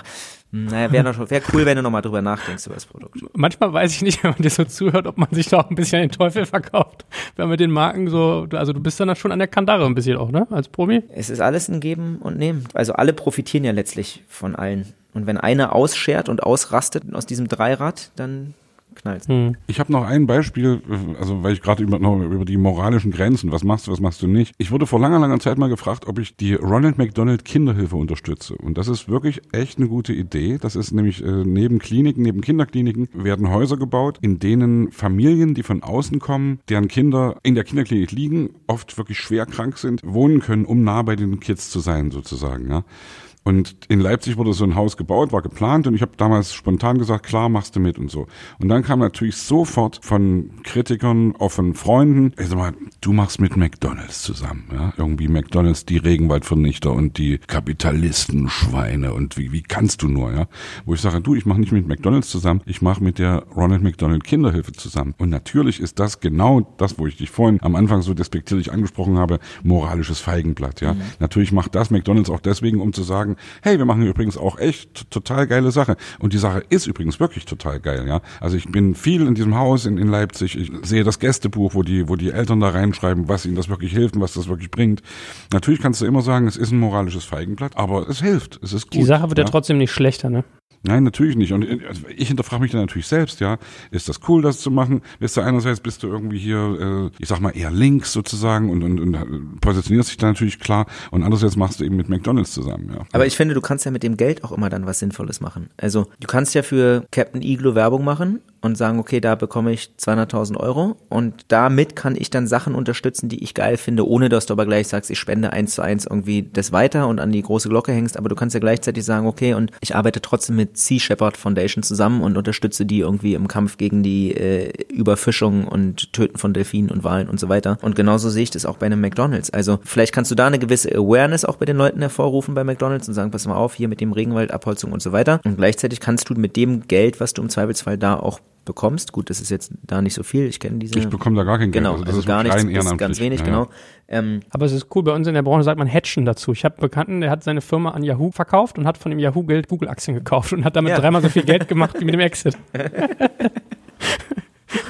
ja, genau. Ja, spannend, spannend. Äh, hast du Bock, wenn wir mal so ein bisschen, äh, vielleicht, dass man den, den Hörern auch mal so ein bisschen aufzeigt, wie du denkst oder wie du tickst, dass wir mal so zwei, drei Beispiele durchdeklinieren. Ich sag dir eine Firma und wie du die besetzen würdest? Kriegst du sowas hin aus dem Stehgreif oder ist das undankbar? Also es ist ein bisschen schwieriger, als jetzt irgendwie zu freestylen im, im Rap oder so, ähm, weil du natürlich ganz viele Sachen bedenken musst. Also ob wir dann am Ende wirklich bei einem Namen landen, sei mal dahingestellt. Also es wird jetzt nicht so naheliegend sein, wie irgendwie der Kunde ist Prinzenrolle, hm, lass doch was mit dem Prinzen machen, ähm, sondern es wird ja wahrscheinlich schon ein bisschen more challenging sein. Na, schauen wir mal. Also mein erster Vorschlag wäre Corona-Zeiten, super problematisch für Fitnessstudios. Und wenn jetzt McFit kommen würde und sagen würde, okay, wir möchten jetzt nach Corona wieder irgendwie neue Abo-Modelle irgendwie einführen, weil wir wollen die Leute wieder in die Studios holen und wollen dafür ein Gesicht haben. Wen würdest du zum Beispiel nehmen, um McFit irgendwie zu bebildern? Mich nicht.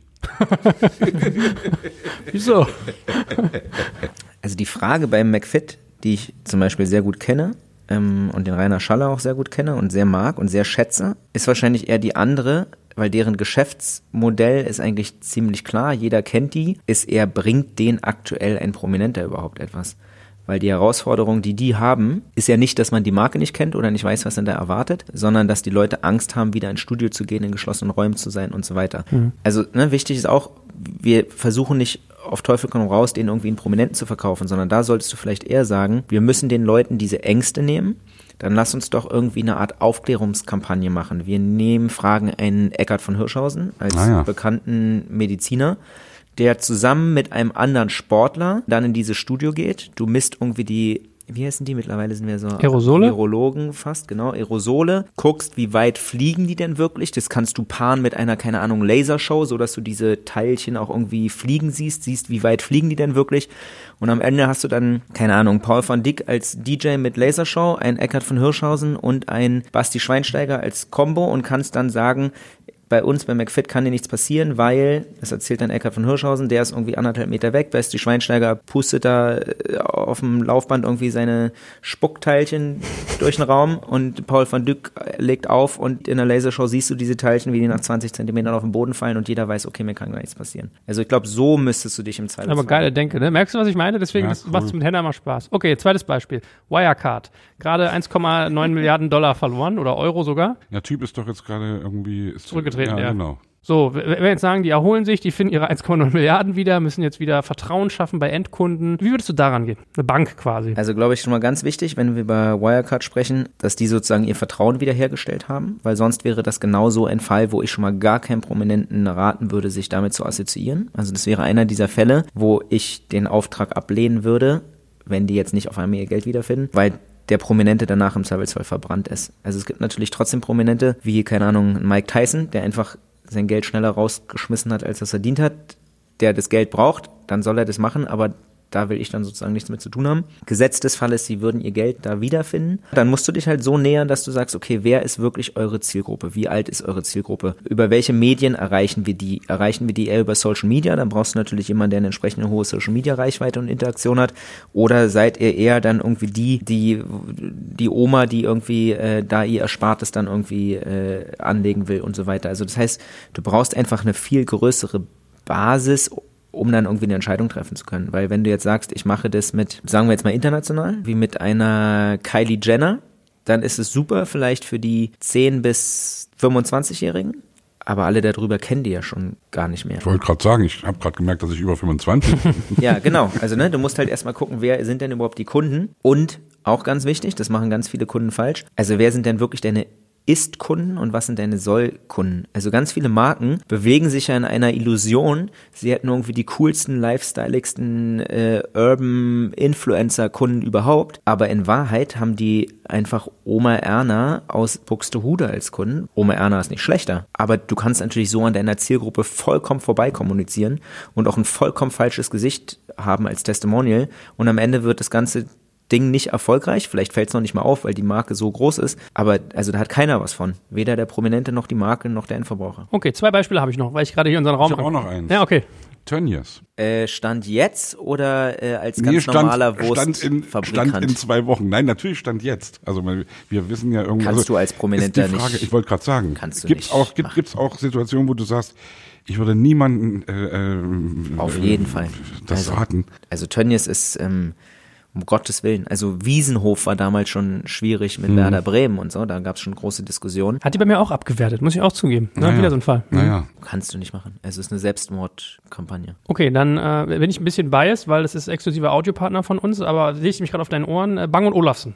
Kopfhörer. Das ist ja auch so, was man gerne an Fußballer rausgibt. Und jetzt, wenn du jetzt sagst, okay, wie, wie kann ich das äh, inszenieren als wertig, als teuer, als audioqualitativ? Ich könnte das machen zum Beispiel. Ernsthaft jetzt. Hab ich Musiker? Ja, also ich, ich benutze Kopfhörer und liebe die auch wirklich und finde, also jetzt machen wir ja wirklich Werbung gerade, ja. Ja, Das ist erschreckend, ne? Die freuen sich auch gerade. Ich habe keine Ahnung, ob, ob ich da jetzt irgendwie ein, ein Gesicht wäre. Aber das würde ich zum Beispiel auch sofort voller Freude machen, weil, weil es so authentisch ist und weil ich natürlich viel Kopfhörer benutze, viel Musik mache, viel Musik höre, Podcasts mache. Yeah, das will, will ich, glaube ich, da. Aber ich habe keine Ahnung, ob die das, ob die das gut finden. Ja, es ist eine Frage, wie die Marke sich selber definiert. Also wenn du sagst, ich bin eine absolute Lifestyle-Marke, die eigentlich fast eher ein Fashion-Produkt ist, wie das Beats bei Dr. Dre ist, dann finde ich das vollkommen nachvollziehbar, dass du das mit Fußballern machst, weil das auch genau deren Zielgruppe ist. Wenn du aber sagst, so würde ich jetzt Bang Olufsen einschätzen, dass du eher über die Klangqualität kommst, dass du vielleicht irgendwie über das Design kommst, dass du dich als wirklich wertige Marke präsentieren möchtest mit Leuten, die Anspruch an die Soundqualität haben, dann fände ich einen, einen Fußballer zum Beispiel total unglaubwürdig. Also dann würde ich eher im Bereich Musik zum Beispiel DJ oder so? gucken. Na, DJ ist ja auch schon wieder eher so ein Lifestyle-Produkt mit einer sehr jungen Zielgruppe. Und wir reden über ein hochpreisiges Produkt. Also das würde ich dann ehrlich gesagt kein DJ nehmen, Mhm. weil der ähm, Fan von einem David Guetta ist irgendwie 16 Jahre, hängt nur auf Ibiza rum und verballert das Geld, was er hat, irgendwie für Drinks und, Und Drogen. Ähm, Drinks und Drogen. Das wollte ich jetzt hier nicht, nicht so sagen, aber ja.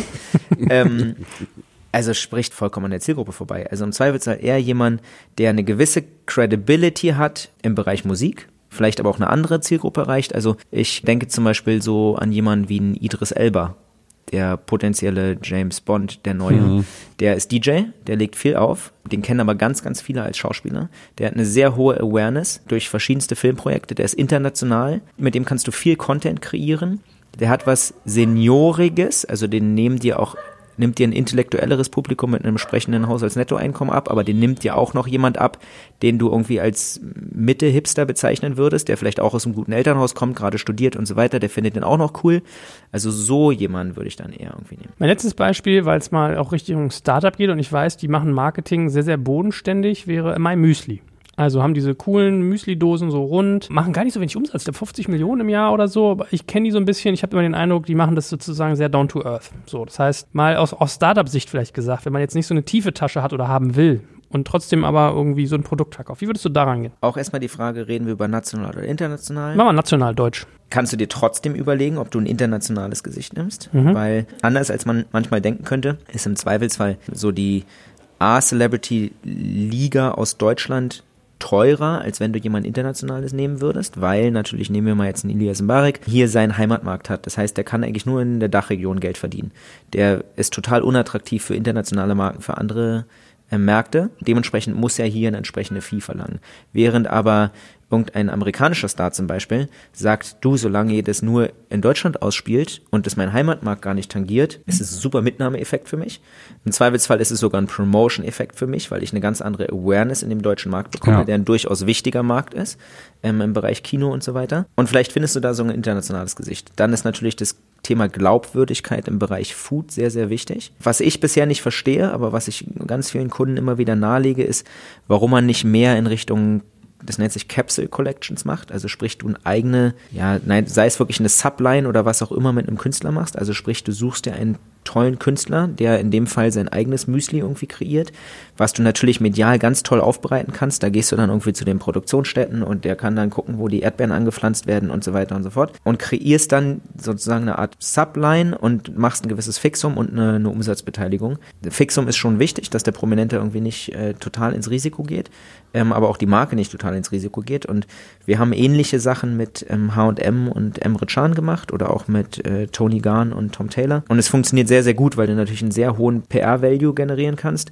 Du hast einen Image-Transfer, du hast ein Argument auch für den Handel, um dich ganz anders zu positionieren. Also wenn du jetzt mit meinem Müsli zu Edeka noch gehst und sagst, pass auf, wir haben hier mein Müsli designed by, created by XYZ, dann räumen die dir vielleicht auch nochmal ganz andere Flächen ein, weil du einen viel höheren Awareness-Faktor mitbringst. Ähm, also eigentlich Win-Win-Win, würde ich ganz, ganz vielen Marken raten. Aber ich will dir jetzt auch nicht irgendeinen Namen aus der Hüfte schießen, weil ich glaube, da kommen noch ganz viele andere Komponenten zusammen. Was ist mit solchen Firmen wie, also weil du, weil du gerade H&M gesagt hast, wo ich dann sage, äh, weiß ich nicht so genau. Was ist, wenn, wenn du wirklich jetzt über, über Primark und Kick nachdenkst, kannst du da Prominenten empfehlen, dafür zu werben? Oder ist das eher auch so ein Ding, wo ich dann denke, oh, ich will mich, also äh, ich, ich schäme mich da manchmal so fremd, wenn, wenn ich so Leute mit diesen riesen Tüten sehe. Und du weißt genau, diese Klamotten sind irgendwie wirklich sonst wo durch Kinderhände, haha, weißt du, irgendwie diese ganzen klassischen äh, äh, Plattitüden könnte ich jetzt da bringen, ja. die auch zu Recht irgendwie da eine Rolle spielen. Ich will auch gleich wieder sagen, um mich wieder halb zu entschuldigen, okay, äh, es haben nicht alle Leute die Kohle irgendwie äh, sich, äh, manche sind eben drauf angewiesen oder, oder müssen eben wirklich auf den Cent gucken und sagen eben, wenn ich mir jetzt irgendein Shirt für weiß ich nicht, 1,99 Euro kaufen kann, das kann doch nicht mit rechten Dingen zugehen. Ja, da, da musst du doch genau wissen. Und meine Frage jetzt, gibt's da Celebrities, die du, denen du guten Wissens und Gewissens empfehlen kannst, äh, für Kick, für Primark zu werben? Also bleiben wir mal beim Beispiel H&M ganz kurz. Mhm. Natürlich ist die erste Frage von diesen Künstlern meistens, was kannst du uns sagen über die Produktionsbedingungen, über die Produktionsstätten und so weiter. Und wenn man sich dann damit auseinandersetzt, dann ist es eigentlich so, dass dir die meisten dieser Produzenten, zumindest dieser wirklich internationalen großen Ketten, auch sagen können, dass da gewisse Menschenrechtsstandards eingehalten werden, dass die zum Teil ihre eigenen Produktionsstätten haben, also die wirklich im Firmeneigentum sind, um sicherzugehen, dass es da keine Kinderarbeit geben wird und so weiter. Inwiefern du das natürlich dann lückenlos aufklären kannst, sei mal dahingestellt. Aber bei einem Konzern wie ein H&M, glaube ich, Ausnahmen bestätigen die Regel und es wird bestimmt auch immer mal wieder irgendwie Skandale geben, aber weiß ich, dass da Leute am Werk sind, die unglaublich viel Wert darauf legen, dass das da alles human abläuft. Bei einem Konzern wie Primark kann ich mir bei bestem Willen nicht erklären, wie das human ablaufen soll, wenn du solche Preise hm. hast. Also insofern würde ich im Zweifelsfall das challengen wollen und nicht nur wegen meiner Moralvorstellung, sondern einfach um mein Business zu schützen. Also in solchen Fällen sagen wir dann wirklich dem Kunden, du musst uns erstmal beweisen, dass diese Kampagne nicht irgendwie in einem totalen Desaster endet, weil dann ein Riesenskandal irgendwie passiert. Nun kann ich euch ein Beispiel aus der Praxis geben, H&M und The Coolest Monkey in the Jungle ähm, könnt ihr euch vielleicht dran erinnern? Das ja, ist irgendwie anderthalb ja, Jahre her oder so. Rassistischer haben, Scheiß irgendwie. Genau. Ähm, wir haben da gerade die Kampagne mit Emre gemacht. Selected bei Emre Can, die sich äh, extrem gut verkauft hat. Auch einfach, weil Emre eine ganz klare Zielgruppe hat, die er bedient, kaum Streuverlust in dieser Zielgruppe und so weiter. Emre selber halb Türke. Dann passiert H&M dieser Fauxpas, dass sie da einen Pullover haben, auf dem ein Affe abgebildet war und ein farbiger Junge hat in der Werbekampagne diesen Pullover getragen oder noch nicht mal Werbekampagne, ich glaube Online-Store. Ähm, und der, der Titel dieses Pullovers oder der Name des Produkts oder das glaube ich stand sogar drauf, ist irgendwie Coolest Monkey in the Jungle ja, ja, oder ja, sowas. Ja, ja, ähm, Riesenskandal. In Afrika, in Südafrika wurden da die, die Shops geplündert. In Amerika sind da die Schaufensterscheiben zerdeppert worden und so weiter. Natürlich hat H&M da sehr sensibel auch sofort uns gesagt, du passt auf, das ist äh, ein totales Versehen. Hier hat jemand in der ganzen Kette nicht aufgepasst. Sowas darf natürlich nicht passieren. Aber wir kennen dann zum Teil halt auch die, die Stories dahinter und wie es dann dazu kam. Und hätte ein, ein weißes Kind diesen Pullover angehabt, wäre wahrscheinlich gar kein Skandal daraus geworden. Aber in dem Fall war es dann eher so, dass irgendwie die Mutter beim Shooting gesagt hat, ah Mensch, das ist doch ein total süßer Pullover, den kann doch mein Junge anziehen. Und da hat sich weder die Mutter was bei gedacht, mhm. das Kind sowieso nicht. Natürlich geht es irgendwie durch 100.000 Freigabeschleifen und irgendjemand hätte mal sagen müssen, ah, das ist aber, da können irgendwie komische Assoziationen entstehen. Aber eigentlich finde ich, musst du schon fast rassistisch denken, um da überhaupt eine Connection zu sehen zwischen einem Affen auf einem Pullover mit Coolest Monkey in the Jungle und einem farbigen Kind. Also wenn du diesen Gedanken schon hast, Geht mir auch so, dann hast du eine gewisse Awareness schon für also im negativen Sinne für Rassismus. Die haben wir schon alle. Haben wir mit Minkai Fanti ja. drüber gesprochen. Jetzt ist es ja, es ist schwierig und wir leben da gerade echt in bewegten Zeiten und müssen da vorsichtig sein. Wir können, ich, ich sag ja, mal jetzt, ich, ich als weißer, als alter weißer Mann, habe da überhaupt nicht das Recht, sowas zu sagen. Oder, oder ja, aber du da darfst, finde ich, auch nicht zu übervorsichtig sein. Also ich finde, du es werden auch Sachen hochgebauscht. Richtig, ja. Kennt ihr noch diesen James Bond-Film hier, äh, Casino Royale, den ersten mit Daniel Craig? Ja. Habt ihr den gesehen? Ja. Und da gibt es am Anfang so eine Szene, da jagt Daniel Craig so einen dieser äh, Parcours- Läufer über so eine Baustelle. Der klettert dann mit den Kran hoch und durch, mhm. durch Baugebäude ja, und am Ende stellt er den. Und ich weiß noch ganz genau, da, zu dem Zeitpunkt habe ich mein Medienwissenschaftsstudium in Potsdam abgehalten und dann haben wir den Film irgendwie besprochen und mein Dozent, der so wirklich auch Koryphäe in dem Bereich ist, das ist hier einer der, Dis der Distelmeier-Bruder, so lustigerweise von dem äh, Blumentopf heißt die Band, ne? Blumfeld. Blumfeld, danke. Der Bruder meinte, ja, der Film geht gar nicht, allein dieser rassistische Einstieg. Und ich so, hä, welcher rassistische Einstieg denn? Ja, da ist doch dieser Mann, dieser Schwarze, der da wie so ein Affe irgendwie den, äh, den Kran hochgeht und dann wieder runterfällt und keine Ahnung. Und ich dachte, hä? Also ich hatte diese Wahrnehmung gar nicht. Ich habe gedacht, okay, das, wie das ist da ein Parcours-Künstler. Parcours kommt aus der Banlieue in Paris. Also ich weiß ein bisschen, was du meinst. Langer Bogen jetzt äh, zurück zu dem Thema, dass man schon ein bisschen so ein, wie hast du gesagt, Awareness im negativen Sinne haben muss. Ja. Es ja. ist auch wirklich schwierig. Ich versuche im Zweifelsfalle immer auf der Seite derer zu stehen, die sich gegen Rassismus auf jeden machen, Fall. Ja. Auf, also, also auch, auch, aber du darfst auch, wenn halt Sachen auch nicht über, überinterpretieren. Ja, aber ist, ich glaube, wenn, dass ich als weißer Mann da irgendwie schon. Ja, er ist, wie hätte man gesagt, braun, aber er ist sozusagen halt auch ein bisschen dunkler pigmentierte Haut, ne? Als Ägypter, ägyptischen Ursprung so. Aber ja, natürlich musst du sensibel sein. Und natürlich hätte sowas gar nicht passieren dürfen. Aber das weiß ein H&M genauso. Und ein H&M ist wahrscheinlich eins der weltoffensten Unternehmen, was ich kenne, die seit irgendwie Jahren mit sowohl farbigen als auch asiatischen als auch mit, keine Ahnung, grünen Models arbeiten. Da ist die Hälfte der Angestellten irgendwie hat einen Migrationshintergrund, die sprechen alle nur Englisch miteinander, weil sonst hätten die wahrscheinlich jede Weltsprache oder jede Sprache auf dieser Welt in ihrem Unternehmen irgendwie. Also die Welt hat wirklich riesen Herausforderungen und es gibt ein riesen Rassismusproblem und zwar in allen Ländern und nicht irgendwie wie jetzt alle nur auf Amerika zeigen, sondern in allen naja. Ländern. Aber ich finde, die, diese Energie, die muss doch auf die die wirklichen Skandale dann irgendwie verwendet werden. Und man muss nicht immer irgendwie Skandale provozieren, wo vielleicht erstmal gar keine waren. Klar darf sowas nicht passieren, aber ist es deswegen richtig, dass irgendwie die Schaufensterscheiben da eingeschmissen werden und dann irgendwie da diese Marke ans Kreuz genagelt wird? Das ist sowieso nicht richtig. Andererseits verstehe ich die Wut, muss ich ganz klar sagen. Und ich weiß auch, dass das ein harter Spruch ist, ja. Selbes Thema, nur eine Frage noch. Kennt ihr diese Story von Spreadshirt? Diese T-Shirt-Firma Ich kenne die Die Firma. in aber- Leipzig bei dir in, in Leipzig, Heimatort. genau, und die hatten jetzt einen Stress, weil das eine Firma ist, da kannst du sozusagen deine Motive einsenden und du kriegst T-Shirts gedruckt. Also du kannst jetzt Mhm. dein Gesicht oder was weiß ich was oder irgendwie sonst was da. Und da hatte einer eben gerade auch jetzt wieder Corona-Scheiß. Gesichtsmaske Verschwörungstheorie. Nee, es ging um Impfzwang. Und einer hatte irgendwie das, das war ein Riesenskandal, einen Judenstern, also den KZ-Judenstern mit irgendwie Impfgegner, ja, und oder im Impfzwang oder sowas, ja. Und das war natürlich zu Recht ein Riesenskandal. Und das Ja. ist denen irgendwie durchgerutscht. Da gibt's bestimmt auch viele Leute, die das irgendwie checken und die, die, die da irgendwie versuchen, das in irgendeiner Weise zu kontrollieren, was da wirklich gemacht wird. Also du kannst da nicht ein Hakenkreuz einschicken, aber dass das da durchgerutscht ist, war natürlich irgendwie ein Riesenproblem, ja. Und die Leute von der Firma sind cool und ich, ich weiß das, ja. Und die haben unter sowas natürlich extrem zu leiden, ja. Ja.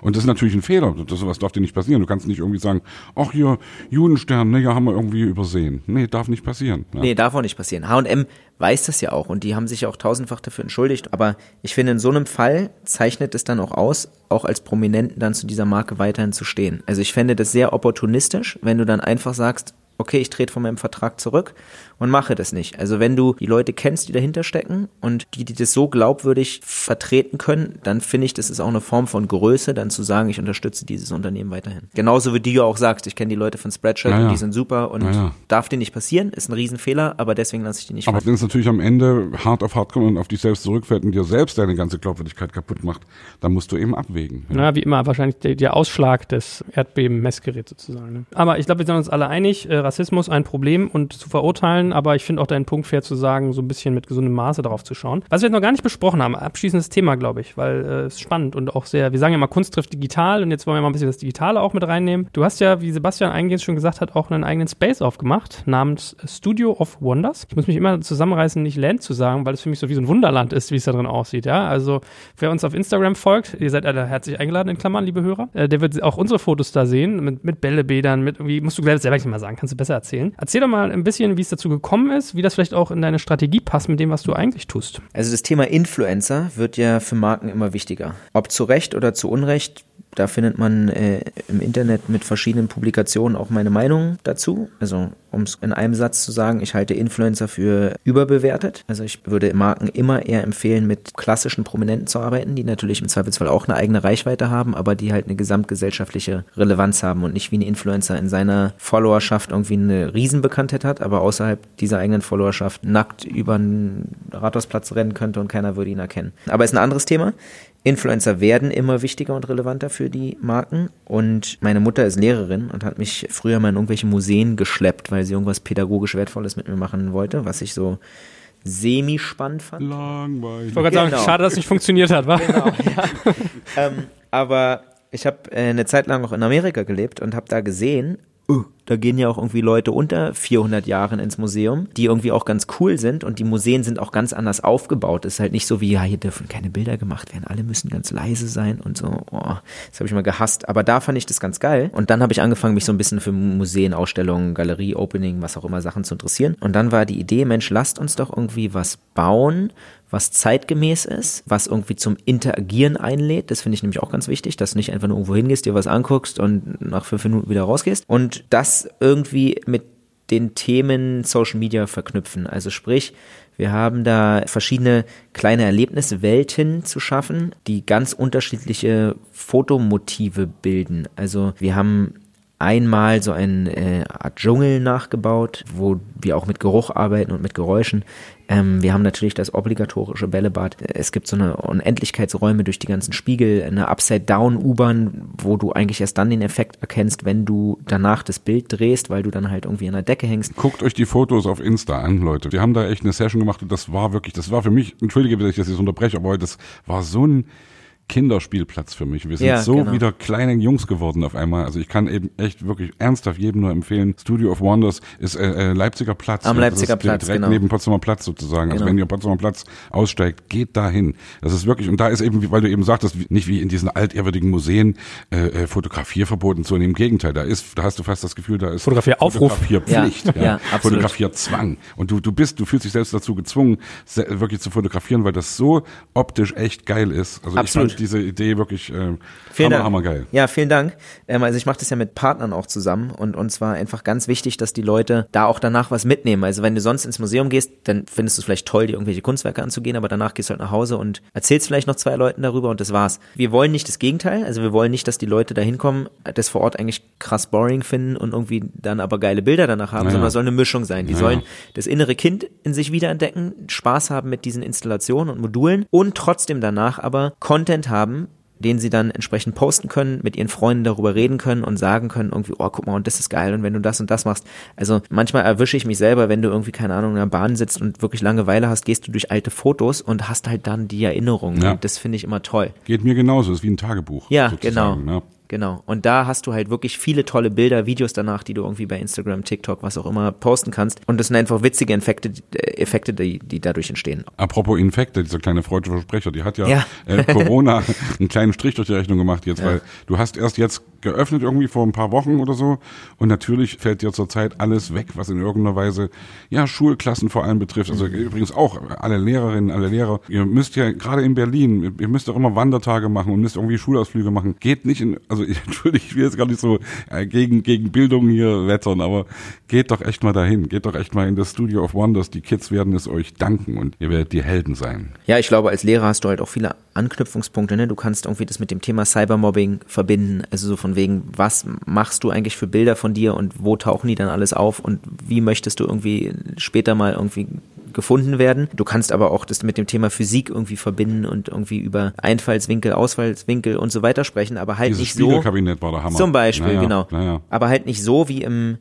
das Museum der Technik ist noch vergleichsweise spannend, aber es gibt halt Museen, äh, äh, äh, also da, ich bin selber Papa, also da würde sowohl ich einschlafen als auch mein Sohn. Und Mhm. halt im Studio of Wonders halt definitiv nicht. Und insofern glaube ich, musst du ja was finden, was irgendwie auch die Leute, die du da erreichen möchtest, also im Zweifelsfall als Lehrer deine Schüler, ähm, woran die irgendwie Spaß haben.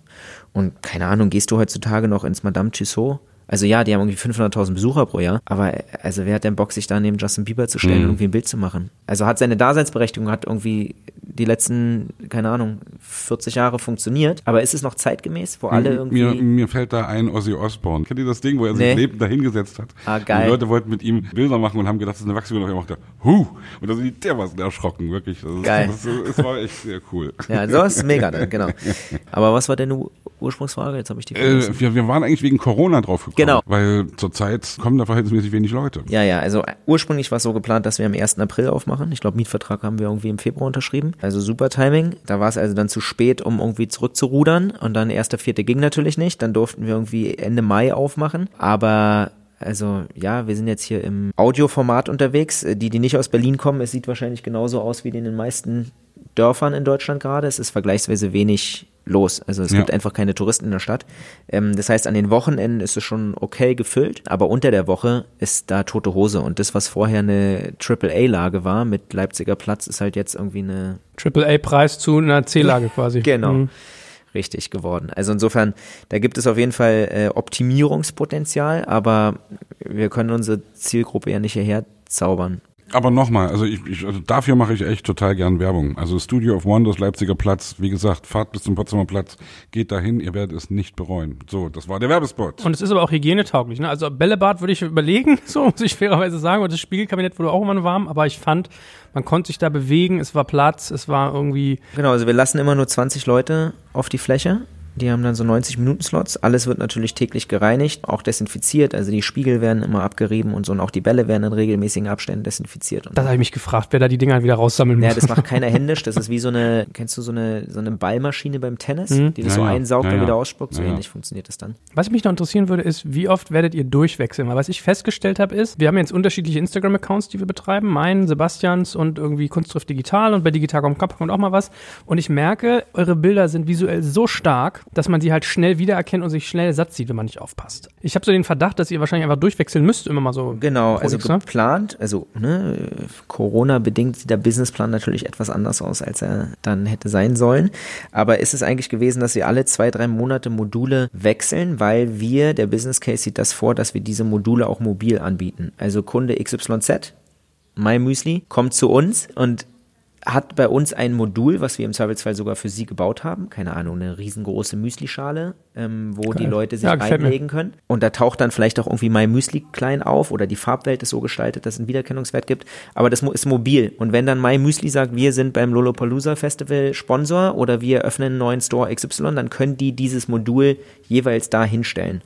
Ähm, also wie so eine Art Nachverwertung. Und dementsprechend würde bei uns natürlich wiederum Platz werden und wir würden ein neues Modul integrieren. Also sprich, dieses Businessmodell besteht eigentlich auf zwei Füßen. Einmal die stationäre Studio of Wonders und einmal die mobile Variante für eigentlich alle Marken, die du dir vorstellen kannst. Ich habe auch gerade so vor Augen, wie äh, Sebastian in so eine Heineken-Flasche kriecht oder so, wie sie die Genie dann, oder? Wäre das was?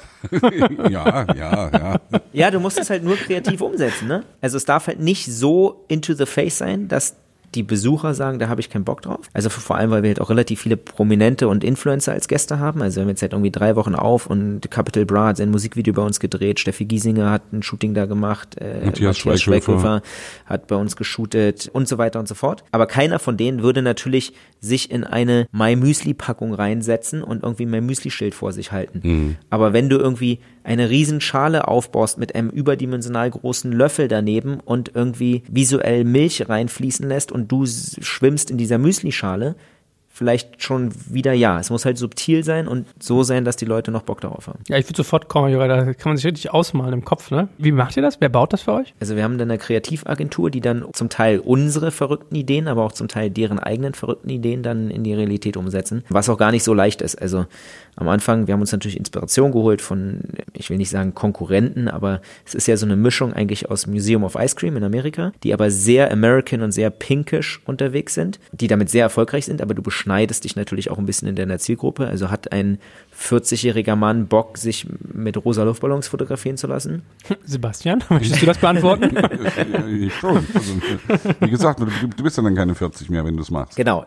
Trotzdem sind es wahrscheinlich auch viele, die sagen, Ja, kann sein. ja, weiß ich nicht, aber wir haben probiert eine Mischung aus, letztlich ist es eine Mischung aus Illuseum, weiß nicht, ob ihr das kennt, aber Ja, doch, Alexanderplatz, doch, ja. finde ich super geil. Eine Museum of Ice Cream und äh, Museum der Technik und keine Ahnung was. Also wir haben uns sozusagen probiert, das Beste von allen Sachen rauszusuchen, aber auch Instagrammable zu machen. Ne? Also dieses Illuseum zum Beispiel finde ich unglaublich geil, aber es ist halt nicht so aufgebaut, weder von der Größe der Module noch von der Farbgebung und so, dass es irgendwie sich wirklich für Social Media eignet. Und wir haben probiert, uns die wirklich besten Ansätze rauszuziehen, zu kombinieren und uns damit auch für alle Zielgruppen zu öffnen. Also bei uns hat, glaube ich, das Kind Spaß, wenn es irgendwie im Bällebad, im Dschungel, was auch immer ist.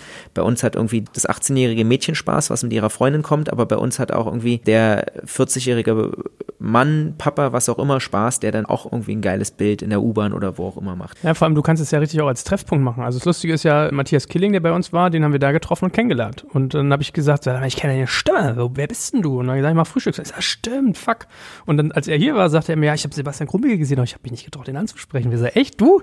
Du, der Gott und die Welt kennst und so? Ja, das ist ja dann doch so Höflichkeit und so. dachte ich, ja, cool. Also da kannst du ja richtig auch was draus machen, dass du sagst, man macht da Veranstaltungen Absolut. und so, ne? Also dadurch kamen wir auch auf die Idee, ne, um zu dem äh, Thema Think Out of the Box, also meine Agentur dann wieder überzuleiten. Natürlich haben wir ein entsprechendes Netzwerk an Künstlern, sonst wäre schlecht, wenn wir das machen würden, was wir da machen. Und dementsprechend kommen dann ja auch diese ganzen äh, Capital Bra dreht sein Musikvideo und so weiter zustande. Daran beteiligt ist ähm, als, als Investor sozusagen noch einer der, der größten Spielerberater aus dem Fußballbereich, mit dessen Hilfe wir da wahrscheinlich die halbe Fußballnationalmannschaft hätten durchschleusen können, die dann aber Corona-bedingt auch alle irgendwie handcuffed im Hotelzimmer liegen. Aber dann auch noch mit dem Markennetzwerk, was ein weiterer Partner, ähm, Sandro, von mir da mit reinbringt, war die Idee dann die entsprechenden Marken anzusprechen als Sponsoren. Also wir haben ja da zum Beispiel auch so eine Art Barbie-Puppenkiste, in die du dich reinstellen kannst. Und da ist natürlich naheliegend, mit Mattel zu sprechen, ob die das äh, sponsern wollen oder mit Da hat wahrscheinlich Capital Browser ein Video gedreht, nehme ich an, was?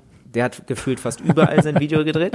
Ähm, aber du kannst ja Marken subtil und trotzdem effektiv in diesem ganzen Ding eigentlich zu Tode integrieren. Aber auch das, also die Marketingbudgets der Marken sind jetzt wahrscheinlich eher zur Liquiditätssicherung irgendwie eingeplant, als dass die sagen, Mensch, geil, lass doch mal irgendwie coole Module bauen, um das irgendwie unsere Message in die Welt zu spreaden. Also ich verstehe natürlich das aber auch, dass die Marken da jetzt ganz Klar. andere Sorgen haben. Ja, man merkt irgendwie, ne? Das ist spaßig. Man kann Henna irgendwie stundenlang zuhören. Ich weiß nicht, wie es dir so geht. Das ist so diese Welt, in der er ist und was ich aber dir so schätze. Und mir tut mir noch ein bisschen leid, dass du den, den Promi-Flüsterer so despektierlich Nein, nein, das nein. Aber ich weiß nicht, ist Pferdeflüsterer hier Robert Redford und so. Ja. Also, ne? Aber ich finde das faszinierend. Ich hab, das muss man wirklich mal sagen. Du hast mir viel Schmerz bereitet bei der Anbahnung dieses Podcasts hier, weil ich so oft zu ihm kam, meinte, ey, guck mal, ich möchte einen Promi-Podcast mal mit dem. Dann sagst du, nee, fuck off, kannst du vergessen. Der macht das nicht. Nee, der kostet sich so viel Geld. Nee, das, das, das, nee, geht nicht. Vergiss es. Das, das, das. So dieses Analytische ist aber total wertvoll, weil je mehr irgendwie diese Ablehnung kam, desto mehr dachte ich so, nee, dem, dem zeigst du es. Die, die Tür trittst du jetzt ein. Da hält dir einer die Tür zu, wo ich einerseits dankbar war. Also ich gar nicht, ich habe das gar nicht mit dir so, aber die Tür ist zu. So fühlt sich das für mich an, mit deiner Person. Und das finde ich aber faszinierend, was du auch vorhin gesagt hast. So, ja, als äh, McFit würde ich nicht versuchen, da irgendwie Promis zu nehmen, sondern Vertrauen aufbauen. Zack, so dieses Analytische finde ich eine faszinierende Fähigkeit. Irgendwie. Aber bei einer Minkai zum Beispiel habe ich gesagt, nimm hier Minkai, ne, wir hatten ja so ein bisschen gechallenged, habe ich gesagt, Minkai ist super, die ist eloquent, die hat was zu sagen. Natürlich muss der Künstler im Zweifelsfall auch was eigenes vielleicht promoten wollen und wenn du so dieses Knowledge hast, dann also es ist immer toll. Ich finde es halt immer nur schade, wenn Leute in die falsche Richtung rennen, weil sie irgendwie eine eigene Idee haben, die auch gut ist, aber wo du einfach mit deinem Know-how schon weißt, mhm. das ist zum Scheitern verurteilt. Das ist einfach ja, es ist ja das Schönste, wenn du wirklich dann eine Win-Win-Situation genau. schaffst, die beiden Seiten hilft. Ja, ja nur so funktioniert es meines Erachtens. Also Klar. so ist mein Businessmodell aufgebaut. Es müssen alle irgendwie was davon haben. Sei es im Zweifelsfall auch Geld, aber trotzdem irgendwie Spaß. Sie können ihre eigenen Projekte damit irgendwie forcieren. Sie können ihr Netzwerk vielleicht weiter aufbauen und so. Also wenn einer in dieser Konstellation unglücklich ist, dann ist ein Scheißprojekt. Nee, nicht gut, ja. Und es stimmt aber, ich bin mit Kai mittlerweile gut befreundet. Wir schreiben total oft über Fußball, über Basketball. Ich habe hier, glaube ich, Coca-Cola, die Deutsche Bank als Sponsoren für ihren Podcast mittlerweile mal vorgestellt und so. Von daher äh, danke ich dir. Ja, sehr gerne, sehr gerne. Minkai ist eine der Frauen, denen ich die größte Fußballfachkompetenz äh, attestieren würde. ja, ja, das Und stimmt. die auch mit Leidenschaft dabei ist, so, mit der du dich auch richtig streiten kannst darüber, ist ja. großartig. Ja, vor allem spielt die teilweise selber Basketball, wenn ich mich nicht täusche sogar. Und ihr Mann ist bei Alba, also da, die nimmt, ich glaube, der nimmt die einen schon auseinander. So. Ah, hervorragend. Lieber Henna, es hat sehr, sehr viel Spaß gemacht und äh, wir rufen nochmal alle Hörer auf. Also Studio of Wonders am schönen Leipziger Platz, weil wirklich tolle Location und ich will diesen Unternehmergeist in dir auch irgendwie gefördert wissen. Und äh, wenn ich Marke oder Promi wäre, würde ich mir auch mal deine Webseite angucken. Von daher, wie gesagt, ich glaube, äh, super spannend, woran du da bist und äh, ja, ich hoffe, dass wir uns noch viel, viel sozusagen weiterhin so austauschen und du mal hier irgendwie wieder zu Gast bist. Ich habe auch schon mal drüber nachgedacht. Vielleicht sollten wir mal so einen kleinen Promi-Bewertungseinspieler von Henna am Anfang machen bei unserem Podcast. So. Ja, wir haben sogar mal überlegt, mit ein paar Gästen irgendwie ein Essen zu machen, die wir hatten, und dann mit ihnen zum Studio of Wonders zu gehen. Kann man auch mal sich überlegen. Super Idee. Ja. Finde ich sehr gut. Hervorragend. Ich wünsche dir ganz, ganz viel Glück mit all diesen Vorhaben und äh, ganz herzlichen Dank, dass du heute da warst. Vielen Dank. Hey. Henna. Dankeschön. gerne, gerne. Ciao.